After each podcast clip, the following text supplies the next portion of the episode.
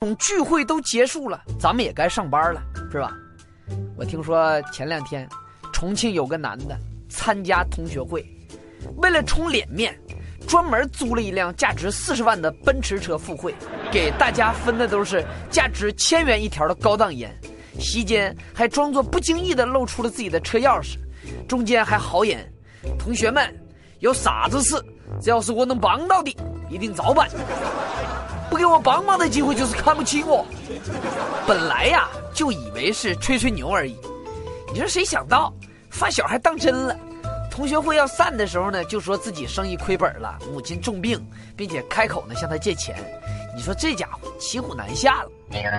最后只能坦白说：“哎呀妈呀，这个奔驰是借的，平时我就抽二十块钱以下的烟。当天我做这些呀，就是想在大伙面前呢挣点面子。”哎呀，我以为呀，《夏洛特烦恼》里边的这些都是虚构的，没想到我们的生活当中还真有这些。所以我说这面子可不是装出来的，是打拼出来的，对不对？活在别人嘴下永远都很累，低调才是最牛逼的炫耀，是不是？在我们东北有一句俗语，是这么说的：要什么面子呀？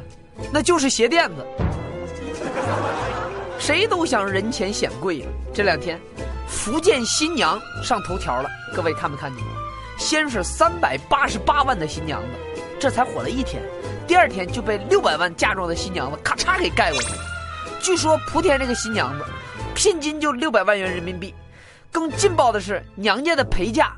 是一个亿，还有一架飞机，吓得我赶紧看紧了自己的钱包啊！我的天，心脏都跳快了。又是别人家的媳妇儿，你们谁认识莆田的年轻姑娘？给我介绍一个啊！也让我开个飞机装个逼。之前呐，就看网友评论新闻，说什么你牛逼，你倒上天呢？这下没话说了吧？人家真能上天。再瞅瞅我这点工资啊，就是鞋垫子呀。那天。上班的时候，我跟老板说：“我说老板，你得该给我涨工资了。”老板说：“哎呀，你慢慢来，会加的。”那我就跟老板讲：“我说你看我都老员工了，你再不涨我，我跟你说我辞职了。”老板说：“这样，我们呢，都各退一步。哦，怎么个各退一步呢？我呢不给你涨工资，你呢也不辞职，你看怎么样？”嘿谢谢老板。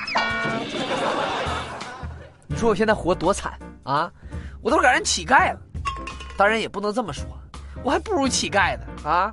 那天我在街头散步的时候，我看到一年轻的乞丐，我就批评教育他，我说：“你看你啊，有手有脚的，为什么不去找份其他的工作呢？”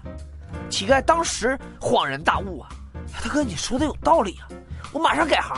说完，一把抢过我的包，飞快的跑了。你妹呀！你要说抢劫，有些人也没有那么多丰富的经验。前段时间，芜湖单身公寓的小芳独自回家，突然一名男子掏出匕首抵住她的脖子上。小芳想呼救，但又害怕对方伤了自己，便跪下求饶。没想到劫匪扑通一声也跪地下了。虽然说没弄明白劫匪为啥要跪下，但小芳开始还是哭啊！哎呀，我我父亲出了车祸，正住院呢，家里边也急需用钱呢，求求你放过我呀！劫匪哭的比他还惨。哎呀，我们家比你还惨呐，我们家困难呢啊！我还没有工作，最近家里边出了事儿，也急需用钱呢。你说不然我也不会出来抢劫，是不是？妹子，你理解理解我行不行？就这样，俩人一个跪着，一个坐着，在地上聊了十多分钟。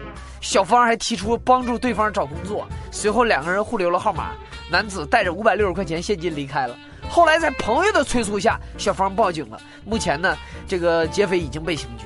你说这家伙啊，明明是个劫匪片儿，最后还看出了助人为乐的意思，心伤的稀碎。